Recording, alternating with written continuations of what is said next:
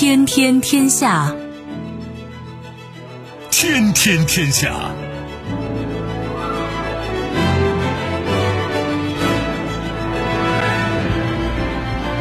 历史穿行者，新闻摆渡人。各位好，我是梦露。您正在选择收听的是《天天天下》，和我一起陪伴大家的还有本节目评论员重阳。世界纷繁复杂，新闻随时发生。今天的《天天天下》，您将听到：神圣休战，第七十六届联合国大会成功通过北京冬奥会奥林匹克休战决议；一意孤行。美国、欧盟被曝将就对华政策发表强有力联合声明，外交部回应。内伤发作，土耳其里拉创纪录暴跌百分之四十六，埃尔多安换财长之后又跌。对等反制，俄罗斯要求拘留超三年的美使馆人员必须在明年一月底之前离开。收听我们的节目，您可以使用收音机，也可以使用手机。欢迎使用计时客户端，也可以选择蜻蜓 FM、企鹅 FM 或者是今日头条，搜索“天天天下”，可以收听节目回放以及其他的相关内容。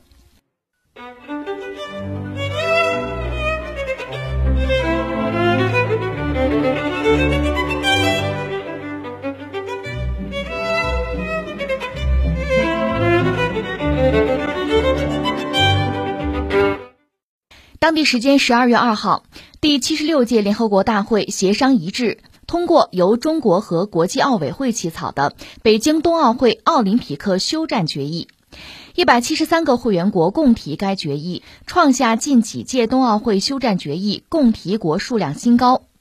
中国常驻联合国代表张军在会上介绍了决议草案内容，决议呼吁各方通过和平和外交手段解决国际冲突。敦促各国在北京二零二二年冬奥会开幕前七日到北京冬残奥会闭幕后七日遵守奥林匹克休战。决议亮点是增加了北京冬奥会和冬残奥会的愿景和理念，还针对严峻的新冠肺炎疫情形势发出了加强抗疫合作的呼吁。决议获得协商一致通过，并得到绝大多数联合国会员国共提，体现了联合国会员国对北京冬奥会和国际奥林匹克运动的支持。呃，奥运会嘛，奥林匹克运动会，我们知道这是个舶来品了，这不是我们的，是西方的。说西方的，还是古代西方的，这就追到古希腊去了。四年一度，古代奥林匹克运动会，它当时是古希腊很多城邦吧。你要知道，所谓古希腊，它不是个统一的国家。它这非常多的一个城一个邦嘛，各城邦之间那各种摩擦，各种打仗啊。那你要说起来，那是公元前八世纪，是那个时候了。呃，应该是奴隶制吧？就古希腊呀，奴隶制城邦，国家林立，战争频繁。那当时这个奥林匹克呢，四年一度，确实是唯一能够让战事停下来，就这件事。这个奥林匹克竞技赛会吧，你也可以叫运动会哈，这地点是在奥林匹亚。那属于叫圣城啊，人家是以祭祀宙斯，这是众神之王啊，祭祀他为主旨，搞这个运动会。所以你看，对希腊人来讲，钱就是钱，力就是力，这没问题，你们打啊。但是没有任何事情能够比四年一次的奥林匹克竞技盛会更为神圣，这是大事儿。你要是能参加这个竞技哈，那你非常荣耀的，也能受到宙斯的保护。由此成为最幸福啊、最神圣不可侵犯的人，那就得有一个休战原则。这个时候最重要的是参加竞技，而不是打仗。你要违背神圣休战的原则，那是亵渎神灵啊，这不行的，那就必然要遭到惩罚吧。所以大多数城邦呢，就乐于参加奥运会，因为这是祭祀宙斯、向神表忠心的事儿嘛，大家得参加。而且呢，要确保这个盛会能够安全顺利的进行，那就不能打仗了。所以大家经过协商，就说哈。不管战争多么激烈，不管打到什么状况啊，祭祀盛会举行的时候，交战双方不许打架啊，临时必须要议和，必须终止一切战争行为，这叫神圣休战。而且呢，各城邦必须选最优秀的，其实就是战士啊，派代表参加奥林匹亚的这个祭祀的盛会。具体怎么做呢？在祭祀盛会举行之前，奥林匹亚所在的伊利斯城邦是必须选三名。那当然，严格的挑选啊，纯希腊血统的运动员，在宙斯神殿的那个叫圣火坛，在那儿啊接过希腊少女经过宗教仪式引燃的火炬，跑遍整个城邦，传谕联合城邦的告示，宣布奥林匹克竞技会即将举行。这就属于那个圣火传递，持火炬跑，就这么来的。火炬回到奥林匹亚村的时候呢，竞技赛会在圣火之中啊宣布开幕。这按照这个神的旨意哈，必须这个圣火呀要到竞技会结束的时候才能熄灭。所以你看，现代这个奥运会不是有这个点燃圣火呀，有这个仪式啊，啊，这满满的仪式感嘛，它是有这个渊源的。当时呢，联合城邦公告规定的具体的内容就是，你比如说神圣休战了啊。停止一切内外战争，任何人不许动武器，严禁把武器带到奥林匹亚地区，所有道路必须畅通无阻，所有参加盛会的人不许侮辱，任何人不许偷盗，什么抢劫啊，什么卖淫啊，不许，所有不道德的行为不许，违背神圣休战规定的人啊，什么城邦啊，那受到联合城邦的惩罚，那各城邦的什么教练员、运动员啊，当然要做好一切这个参赛准备。要按期到达集中训练和竞赛的那个场所吧，奥运村呗。最初呢，这个神圣休战是一个月，有效期一个月。后来因为地中海沿岸吧，古希腊的这个殖民地啊，城邦国家越来越多啊，都来参加呀，所以休战时间是三个月。然后我们说，但是吧，但是就说在希腊历史上就发生过破坏神圣休战的事儿。有神圣休战第一次被破坏，就是那个伊利斯城邦，当时呢，他们是要夺回。由敌对的城邦来办奥运的控制权，所以这个兵临奥林匹亚，而且打败了对手。另外，公元前三五零年吧，马其顿的国王菲利普，他的士兵在神圣休战期间吧，抢了一个去参加奥运会的一个雅典人的财物，这事儿很尴尬。那菲利普也知道你这是犯规了，但当时呢说，呃，事先不知道，不知道，没听说过神圣休战啊，不知者不怪。但是呢，各个城邦对他还是强烈谴责。说起来也丢不起那人呐。那我们知道，就是现代奥运会是那个法国人顾拜旦他推动的，和古希腊的奥运会当然就不一样。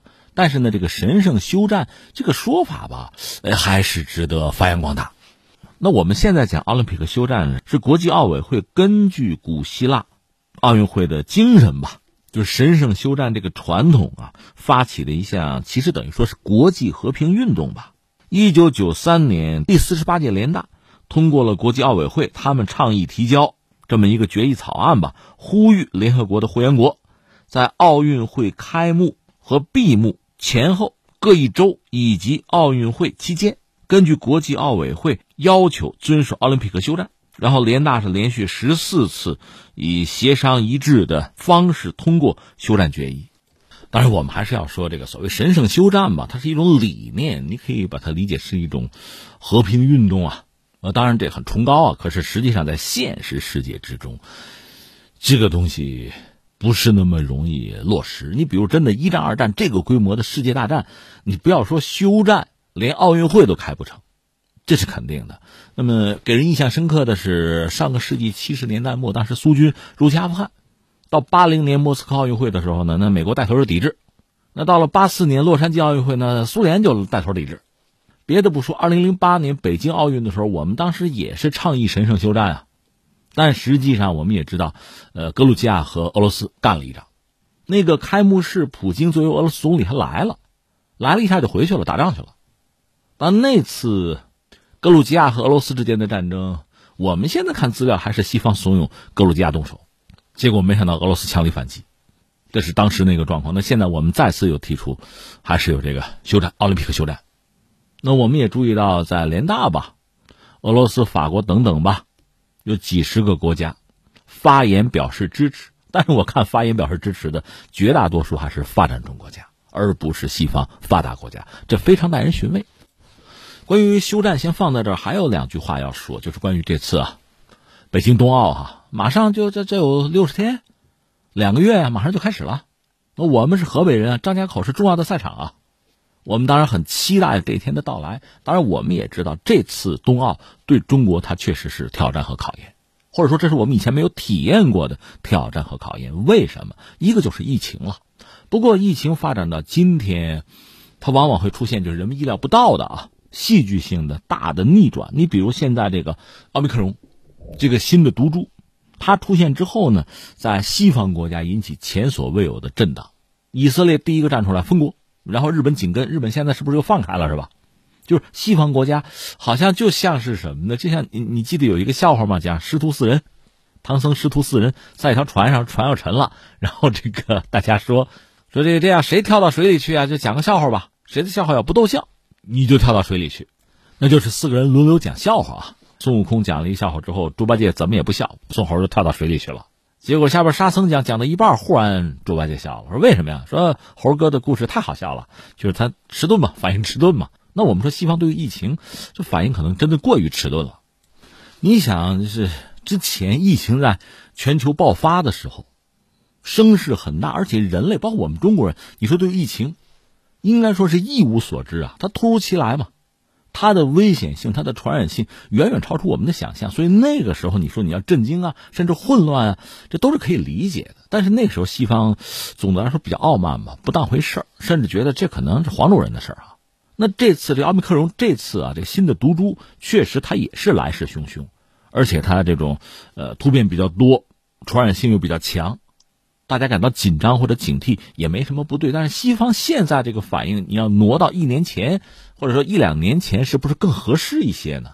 那很迟钝，而且呢，现在你看很多西方媒体，可能也不情愿捏着鼻子承认说，也许中国是对的，因为中国一直很严格的搞这个清零、动态清零，和西方不一样，西方不就是和病毒共存吗？躺平吗？中国不肯躺平。但是这次这个新的毒株就变异毒株来袭的时候呢，西方国家普遍感到焦虑。可这时候中国叫什么叫一切如常？因为该做的已经做了，再怎么做也是这个样子呀，反而没有特别的紧张或者说是动荡。这是我们对于疫情的态度。现在我要说，正是我们对于疫情的这个态度，这个态度实际上是很负责任的态度。什么叫负责任呢？在一国之内，你可以说政府对公众负责任，公众对公众负责任。公众对国家负责任。另外，在全球范围内，我动态清零，我保证我这个国家、这个社会的安定、人民的健康、正常的运转。中国十四亿人口啊，我这是对世界最大的贡献了。你想，中国如果乱了会怎么样？那我们翻回来，我个人以为，我觉得西方本身，特别是发达国家本身吧，你不能说他的政治家没有智慧，你不能说他没有社会治理、国家治理的这个经验。你也不能说它现代化程度低，那在这样一个状况下还出现问题，那你寻找答案去吧，你去解释吧。但是我们说现在要搞一场奥运会，这已经确定了。我个人以为没有必要和别人去比，但是我相信会有很多人，包括日本人会比，比如说比东京奥运。我个人并不主张去比，但是我相信很多人还是会去比。你看东京奥运在开幕之前嘛，这个事儿到底搞还是不搞，搞还是不搞，就各种犹疑不定。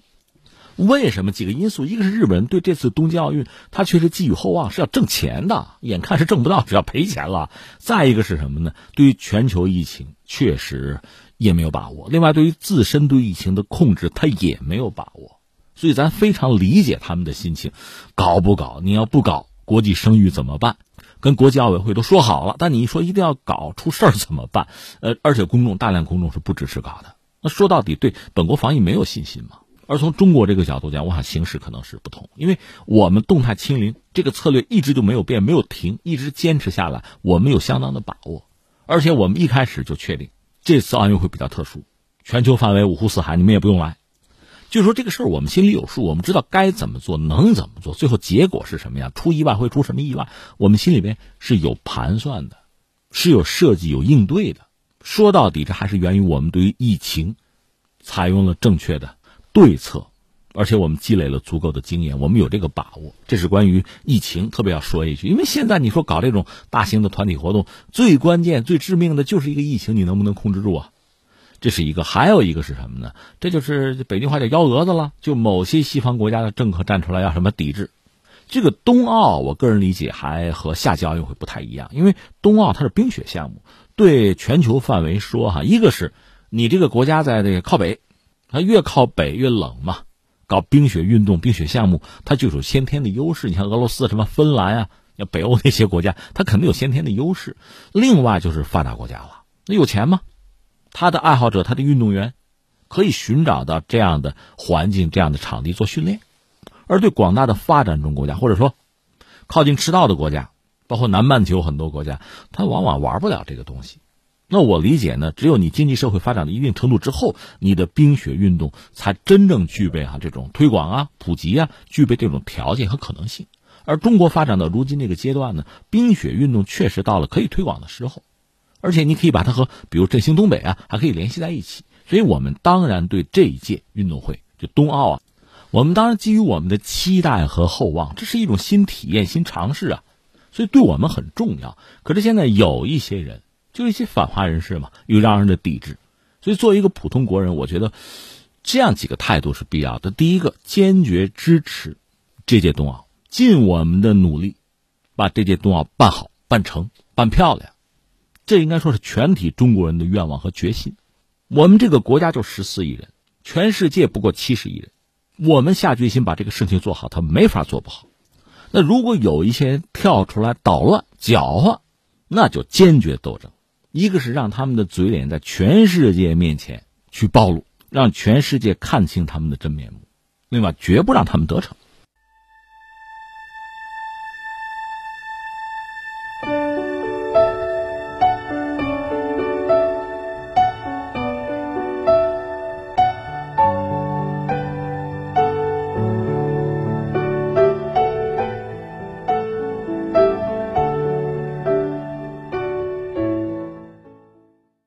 十二月二号，外交部发言人汪文斌主持例行记者会，有记者提问。据报道，美国和欧盟将在二号召开会议，并就对华政策发表一份强有力的联合声明。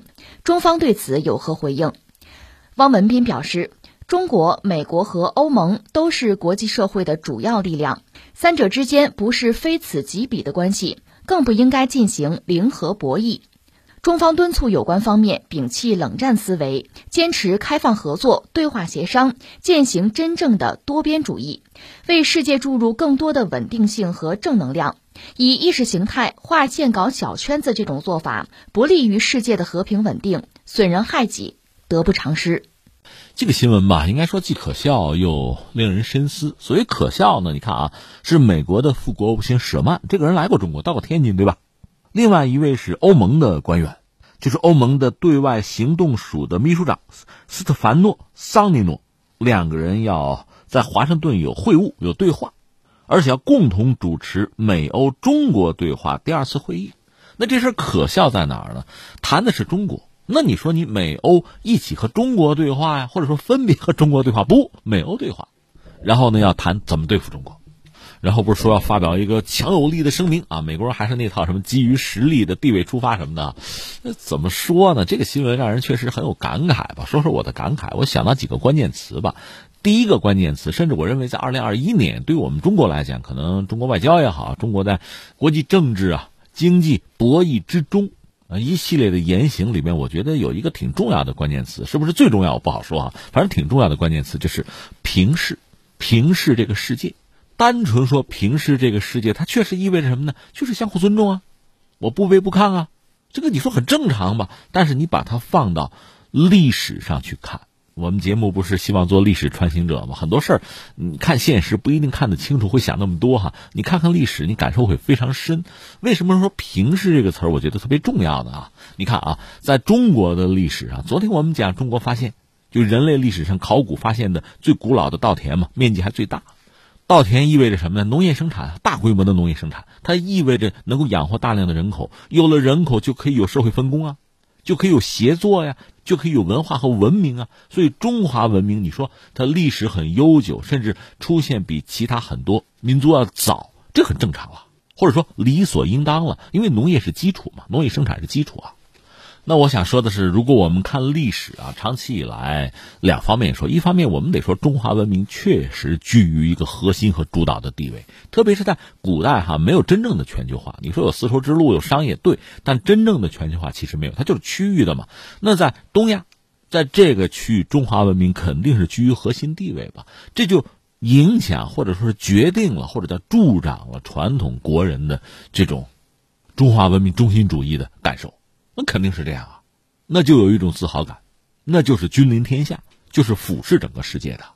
当然说世界可能过分，就是说我们目力所及，我们确实是俯视，那我们确实先进，确实发达嘛，这是一个。再有一个呢，因为全球化不是很充分，加上所谓叫闭关锁国，那就是因为我们自认为，实际上很大程度上确实也是，就是我们发达，我们先进嘛，我们对于周边、对于蛮夷不感兴趣，这个最终给我们自己也带来了恶果啊，就是被人家打开大门，鸦片战争啊。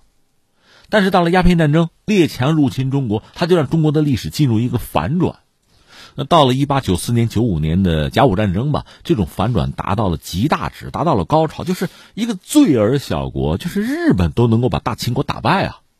当时我们中国号称有四万万同胞啊，那就是说你不行啊，谁都能欺负你，谁都能打败你啊。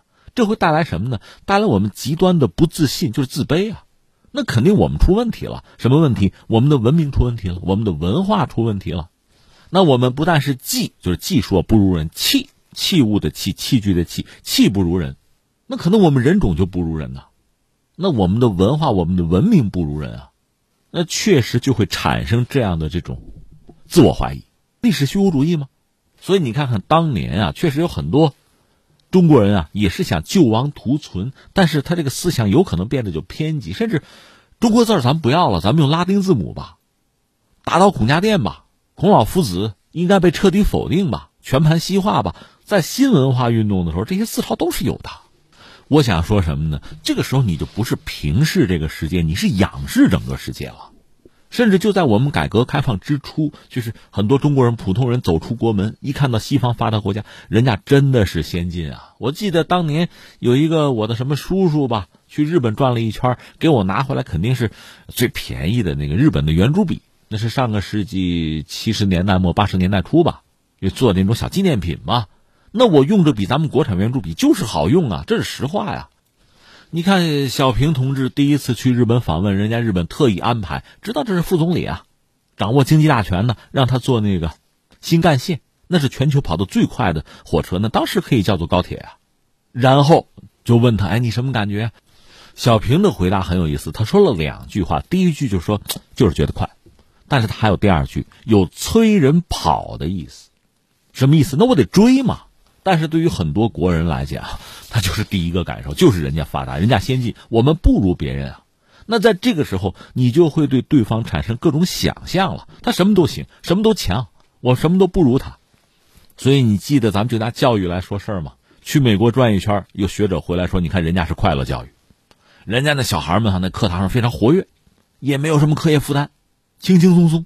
那时候我也是学生嘛，我就产生了一个特别大的困扰，那化学元素周期表他们就不用背，那作业就不用写，他们就天生就掌握这些东西，那脑子得多聪明啊！现在我们知道根本不是那么回事啊。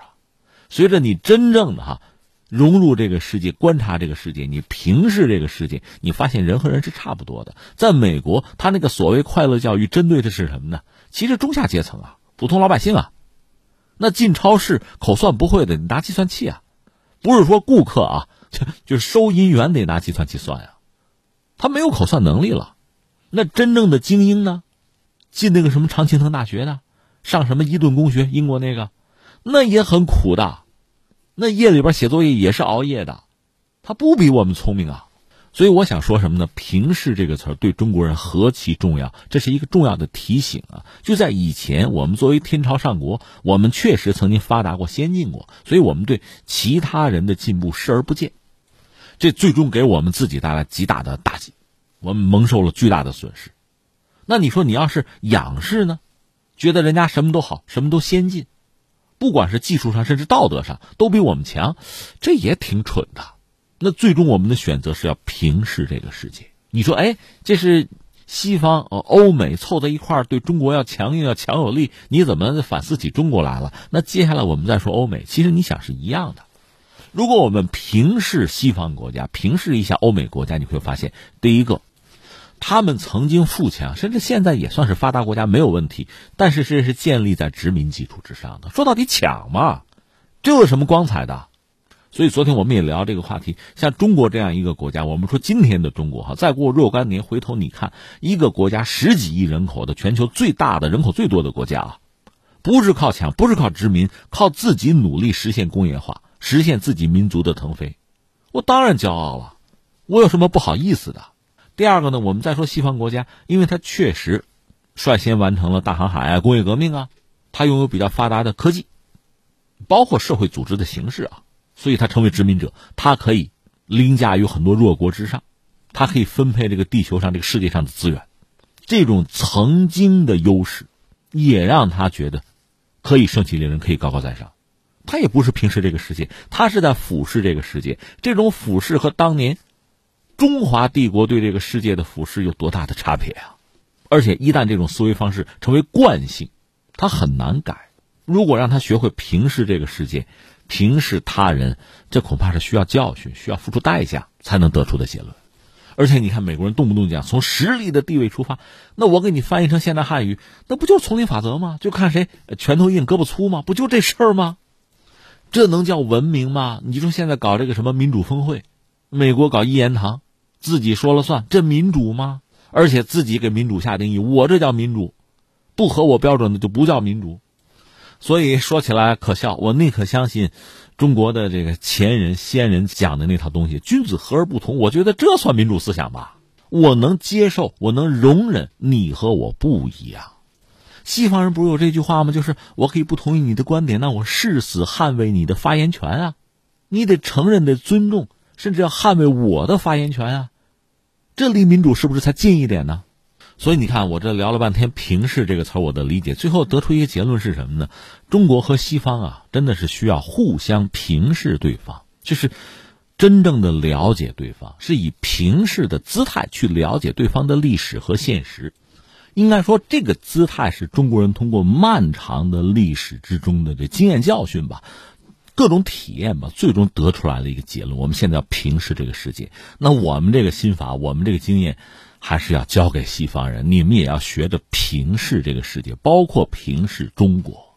就拿西方人来说，你对中国的历史真正的了解吗？很多人可能抱着一种猎奇的心理，就是围观很多这世界上有很多古老的文明，很多已经消失了吗？考古，我好奇，我去发掘，这是不对的。我们主张从历史上去看未来啊，从中国的历史上去寻找中国发展的脉络和中国人言行的疆界嘛。那么对今天的中国，西方人又了解多少？一方面呢，他以西方中心主义作为他的核心的话，他对中国是不屑于了解的。你就说西方的媒体啊，真正就是关注中国、介绍中国的文章很少，一直就很少。以前基本上没有关于中国的内容，现在多了，更多的是渲染中国带来的威胁，可以造谣，可以生事，就是缺乏认真的观察中国的东西。你看，当年中国改革开放之初，我们有所谓叫思想解放运动，那现在我们翻回来说，西方人真正要看清楚中国，连历史带现实，更何况我们有五千年的历史，是吧？我们说文明史啊，你是不是也要有一个思想解放运动啊？而且你看，美国人不是动不动就讲，我们从实力的地位出发，中国现在是全球第二大经济体啊！你稍给一点时间，有人说到二零二八年、二零三零年、二零三五年，中国会超越美国，成为全球最大的经济体啊！到那时候，你可记着你的话啊，从实力的地位出发啊！你还接受这句话吗？你开始倒计时吧！所以你看，我觉得这是一个层面，还有一个层面是什么呢？就是中美欧。你看，我们的外交部发言人讲到这个问题了，这是全球很重要的力量，就是王文斌先生啊，外交部的发言人，他不说吗？中国、美国和欧盟都是国际社会主要力量，三者之间不是非此即彼的关系，更不应该进行零和博弈。所以我们敦促有关方面要抛弃所谓的冷战思维，坚持开放合作、对话协商，践行真正的多边主义，不要搞什么小圈子，这是我们的态度。实际上，第一个宏观上来说，这个世界上不只有中美欧这三支力量，俄罗斯算不算呀？东盟算不算呀？啊，大量的发展中国家算不算？我们都看不见吗？所以这个世界上不只是一个《三国演义》，还有很多力量不应该被忽视啊。那么在中美欧这个《三国演义》之中，我们姑且这么说啊，这里面确实有一个策略的问题。我们得承认，美国人有他的智慧。当年三国的时候，曹操力量最强。不是给孙权写信吗？要和将军会列于吴啊！大兵压境，当时是曹操一股独大，孙权和刘备联合。其实联合之后力量，呃，从军力上讲也不如曹操，只是占了天时地利啊。你现在看当时的历史讲，可能曹军更多的是因为什么呢？水土不服、瘟疫，战斗力下降，最后打了败仗啊，火烧连营啊，那火烧赤壁嘛，华容道才有这么一出哈。那美国现在呢？如果从绝对的综合国力上讲，我们从经济上讲吧，拿 GDP 来说，中国这个盘子相当于美国的百分之六七十这个样子，美国还是最强的。呃，姑且说他是曹操的话，他可并没有任由刘备和孙权联合，他是要联合一个打另一个，所以这是美国人的智慧，这个我们应该看到。而且他拉欧洲入伙呢，有一个特别算是先天的优势吧，就是打一个西方的旗号。我们都是西方国家呀，有共同的什么价值观、共同的历史啊、宗教文化传统啊，他可以这样讲。那翻回来从中国这个角度讲呢，显然我们现在的策略你可以看到，就跟观旗一样哈，我们还继续改革开放，我们继续寻求全球的这个多边主义，我们反对那个小集团。这也是我们一贯的做法。当年中美关系好的时候，美国人不嚷着中美国啊，G 二，中美共治世界，我们也不接话。那不是我们要的世界，那不是我们喜欢的国际秩序的途径。我们要的是新型大国关系。说到底还是不对抗、多合作、互利共赢，还是这套东西。所以你这样算的话，其实欧洲还是一个应该被争取的对象。确切讲，这个欧洲指的是欧盟。欧盟现在有二十七国，它本来达成统一的声音就很难。如果在中美之间，他选边站，他没有一个理智和聪明的态度，他自身就容易被撕裂了。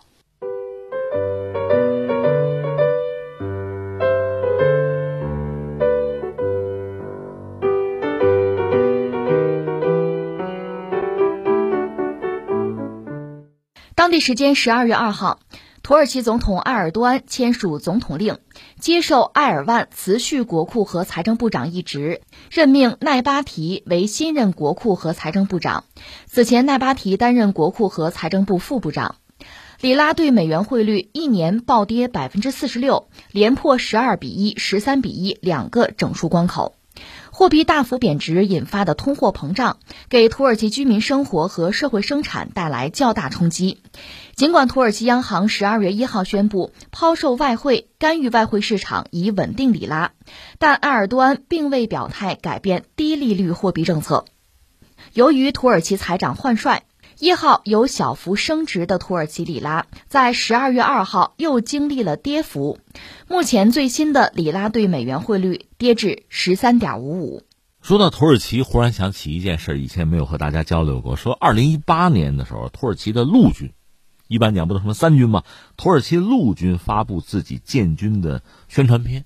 建军多少周年呢？两千二百二十七年。你说啊？对，人家土耳其在二零一八年发布的是建军，就陆军建军两千二百二十七周年的宣传片。那怎么算呢？就是把土耳其陆军的这个建军的年代推到公元前二零九年，从匈奴的这个冒顿单于，从那时候算，所以人家算说我们陆军啊两千多年的历史。冒顿单于组建骑兵，这是土耳其陆军的源头，是土耳其的陆军建军之始。你说这有这么算的吗？哎，人家就这么算。那你说这个冒顿单于，这土耳其人祖先吗？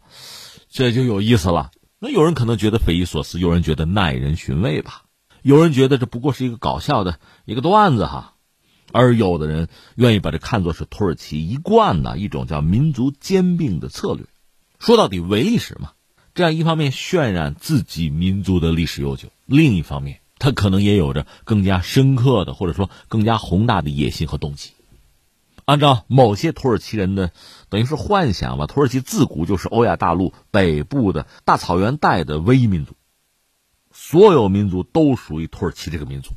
他们想表达的不过就是这个意思，或者换句话说，欧亚大陆北部的大草原带自古以来只有一个民族，就是土耳其。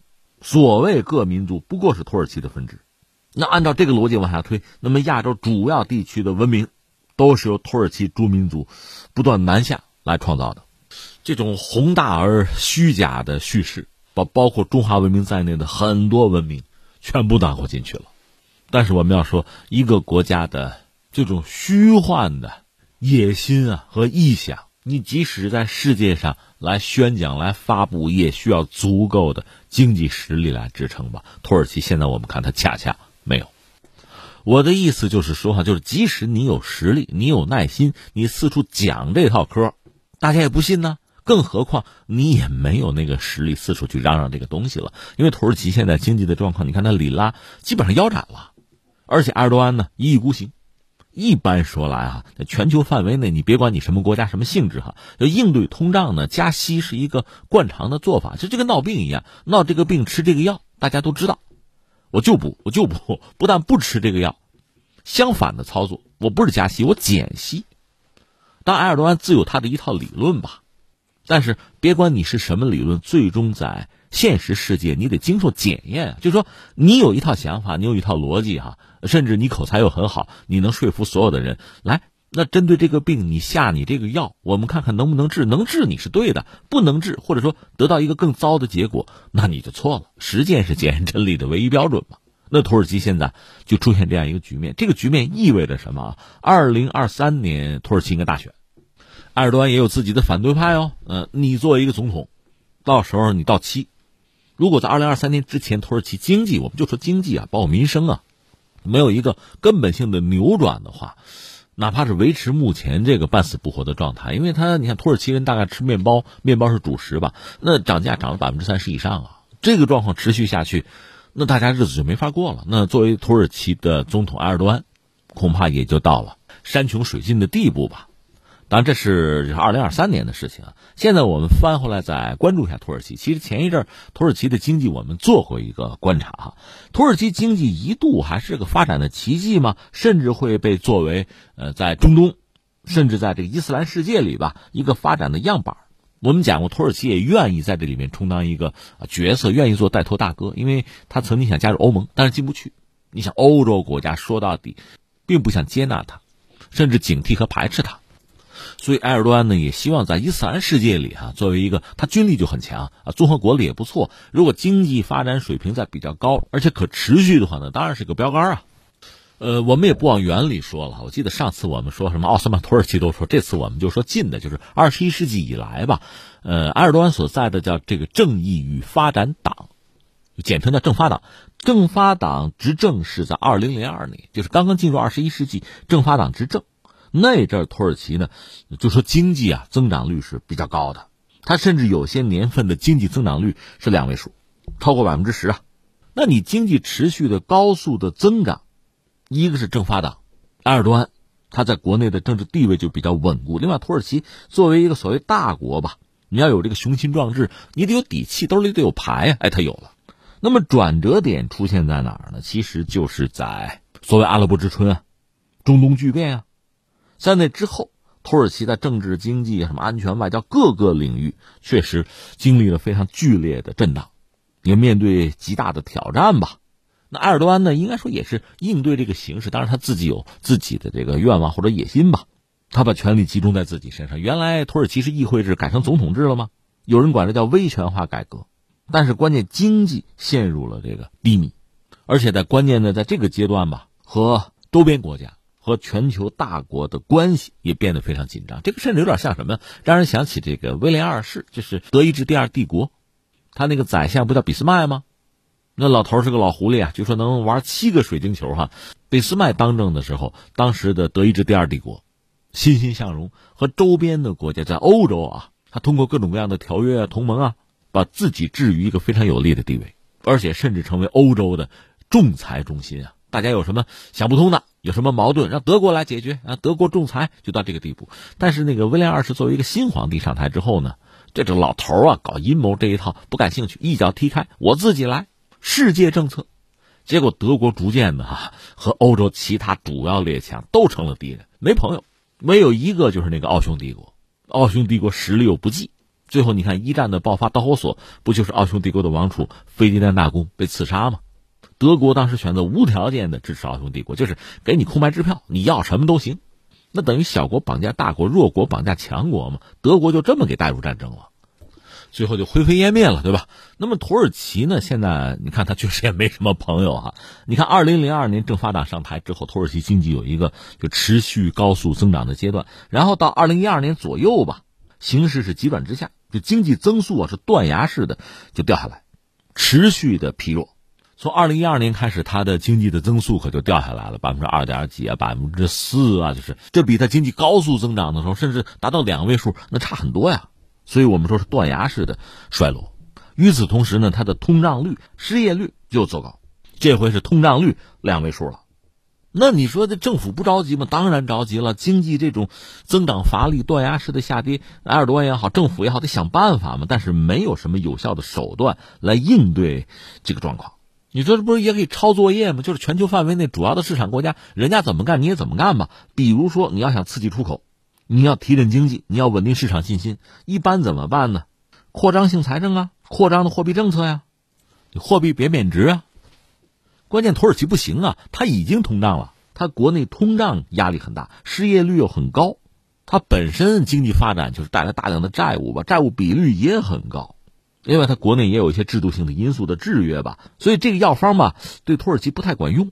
换句话说，它土耳其经济本身呢有一些短板，就增长有一些瓶颈，有些问题你就没有解决，所以遇到问题之后呢，新问题加上老病根，就让你就没有太多的办法解决问题了。所以也有人说，他算是进入中等收入陷阱了，经济很脆弱。一方面，他得算新兴大国，但是现在确实光芒逐渐暗淡。土耳其一度还是一个新兴经济体啊，新兴工业国，全球十大新兴市场。虽然它不算金砖国家，但是是继金砖国家之后的经济新秀啊，一度是和什么墨西哥呀、韩国、什么印尼呀、马来西亚他们是并称的。但是现在看来，经济状况确实不妙。尤其是它的这个金融体系，它的外贸就非常脆弱，而且它外债比重是在不断上升。另外，它经济本身是外向型为主吧，特别依赖外资，就这种经济发展模式很依赖外资，而且它现在服务业还占主导地位，所以这样的经济结构本身就是很脆弱，大量的贸易赤字啊，通胀率不断的上升啊。所以现在土耳其是陷入一种很麻烦的恶性循环。一个是国内经济吧，它其实找不到突破口。你知道经济这个结构，你一旦有这个致命的问题短板啊，你不是不能解决啊，它需要非常好的一个是外部环境，相对和平的、和谐的、安宁的哈。另外呢，在国内达成共识，改革嘛得有共识啊，就休养生息是需要窗口期、需要时间的，而且不可能一蹴而就。关键是土耳其国内现在问题丛生。我们知道不有一个所谓居伦嘛，这埃尔多安的一个死敌嘛。这个人现在在美国，埃尔多安遭遇未遂政变之后呢，就清洗所谓居伦分子，这在国内搞得确实也人心惶惶。而且你看，就拿经济政策来说，就拿这货币政策，现在面对高通胀，按照惯常的经济学的玩法呢，那你加息呗，不行就不我减息，这是埃尔多安的做法。那在国内也掀起很大的争议吧？你老百姓日子过不好。物价上涨，那肯定是很难受。那么反对派会站出来，要跟你较劲，跟你说事儿啊。另外，关键是这些年土耳其因为在国际舞台上过于活跃啊，树敌太多，而且多处用兵，这是需要花钱的。他不直接创造价值，而且埃尔多安这样一个人呢，他现在在国内如果支持率要低迷的话，他又希望通过比如大国雄心啊、帝国幻象啊，通过这种方式，民族主义啊，来给大家打鸡血，来凝聚共识，来获得支持率。那你对外得示强啊，你得活跃呀，你接着花钱，而且接着得罪人嘛，所以这实际上成了一种恶性循环。埃尔多安上台提出来我们要搞新土耳其，那他甚至被人家戏称叫新苏丹，也许会有人把他的这套路数、这个做法会称之为什么埃尔多安主义吧？你看他在国内，在国内政治啊，呃，社会发展的趋向上是总的来说是逐渐保守，另外权力高度集中，那对外呢非常活跃。也是一种多元化吧，大量的这个投入，大量的用兵，它是这么一种做法。那所有这一切，我们说在眼下这个局面哈，我们中国人定义百年未有之大变局，整个国际秩序、全球的这个战略结构，确实在发生潜移默化的变化，这是个大背景。另外还有新冠疫情，另外他自己国内经济呢，这个基础并不稳固，在这一系列的因素的影响和冲击下。那他这个所谓埃尔多安主义，我们姑且这么叫哈，他这套做法显然已经是弊病丛生了。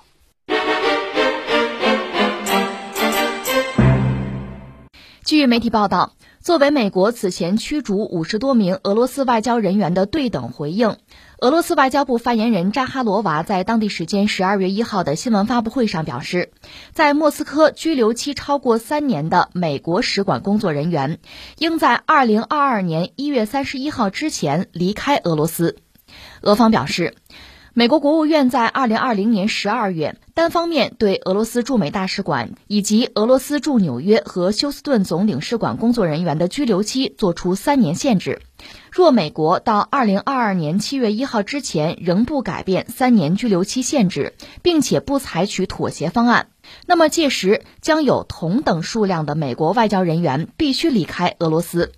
从今年四月份开始，美国以网络袭击、干预美国大选等恶意活动为由，对俄罗斯进行了大规模制裁，并驱逐外交人员。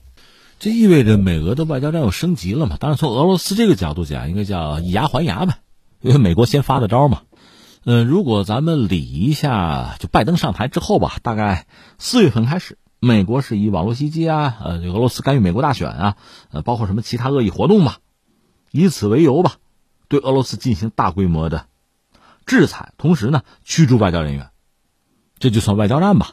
那俄罗斯方面当然就要回应，他讲究叫对等报复。你比如把美国列作是对俄罗斯不友好的国家名单，另外就规定说美国的外交机构从八月份开始吧，不得与俄罗斯境内的个人签订劳务合同，有什么雇佣关系。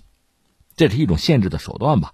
然后到十一月份呢，两国元首有一个通话，而且据说拜登是亲自邀请普京说见个面呗，通过面对面来解决一些问题。但是俄罗斯方面好像没有回应，就说美俄元首会面是有可能的，但至今还没有消息。可另一方面呢，外交战始终没有停。当然，你要说起美俄之间的外交战，那你要从苏联时代讲，源远流长吧。而且在美苏时代吧，这个外交战往往和间谍战什么的联系在一起。呃，后来苏联解体，俄罗斯和美国的关系吧，和西方的关系曾经热络过短暂的一阵儿，但是很快趋冷。到二零一四年，就是克里米亚事件之后，应该说全面的转冷。那值得一提的是，呃，其实美国是拉着一帮盟友，就主要是欧洲国家，就整个西方和俄罗斯就是进行博弈，这有点群殴的意思吧？当然，俄罗斯并不示弱。所以你看，如果说经济战的话，其实俄罗斯没有太多还手的余地，因为美国包括欧洲在经济力量上相对比较强大，所以经常是呃西方发招对俄罗斯进行经济领域的制裁，俄罗斯能做的有限，顶多是什么呢？我不用美元了，或者我大量的我购入黄金，就这么搞。但是在其他领域，不管说什么舆论战、外交战啊，在这些领域，俄罗斯是不落下风的。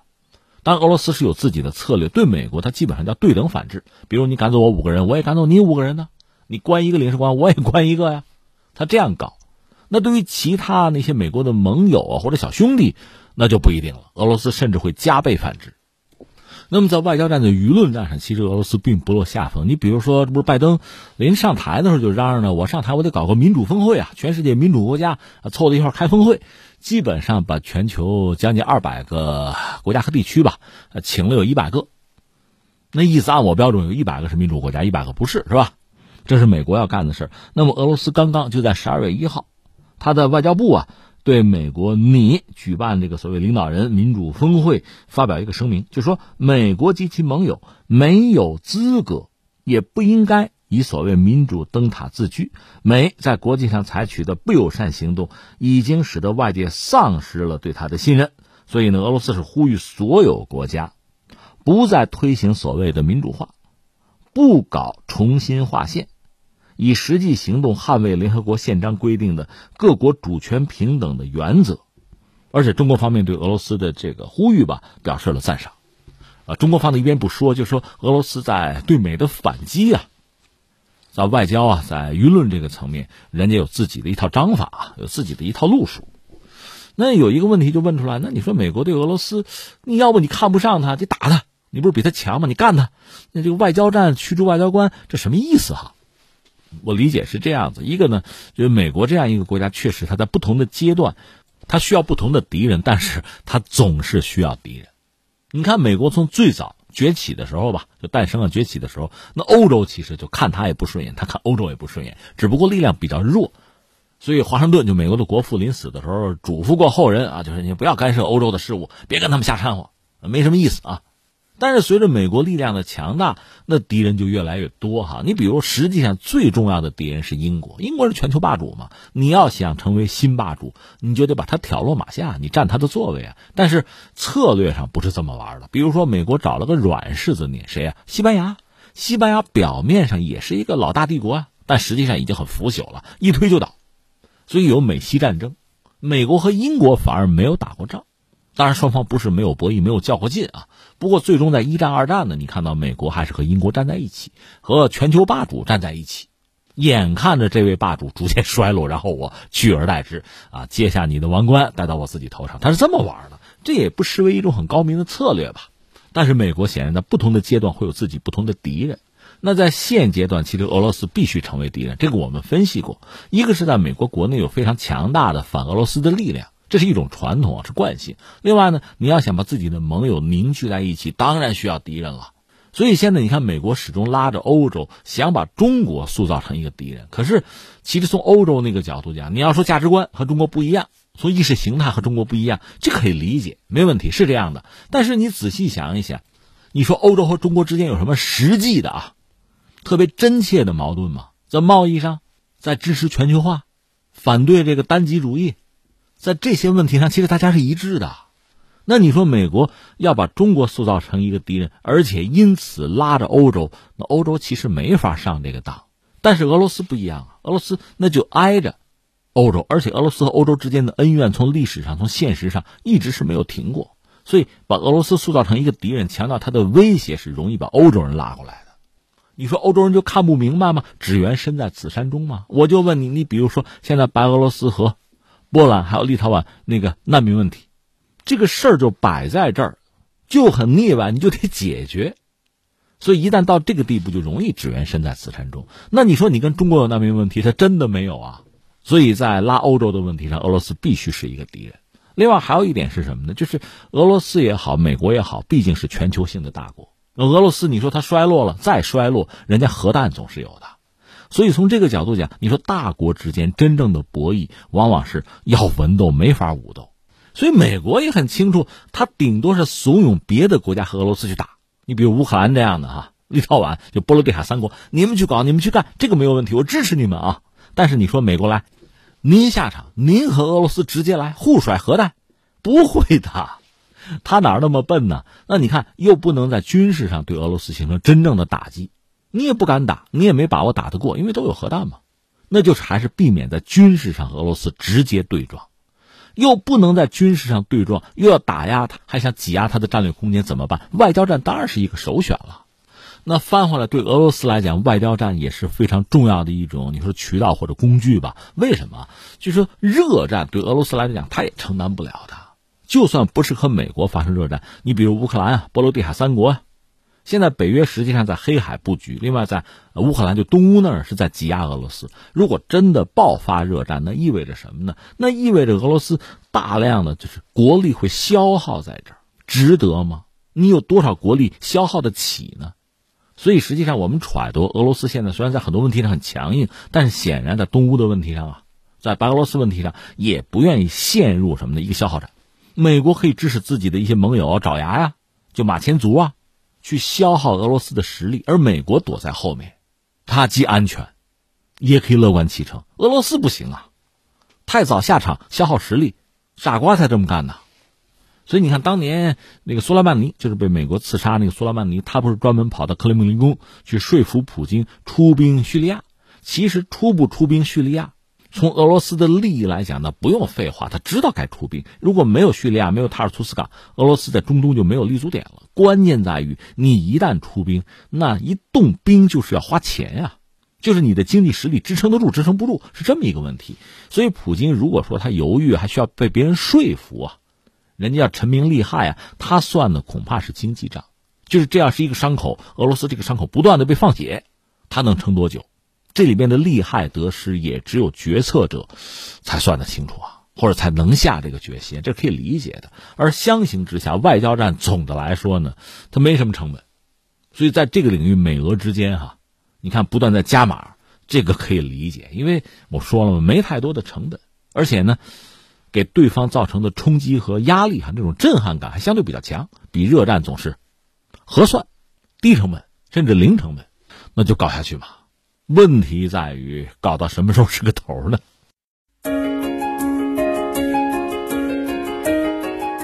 好，以上就是今天天天天下的全部内容。我是梦露，感谢收听，明天再见。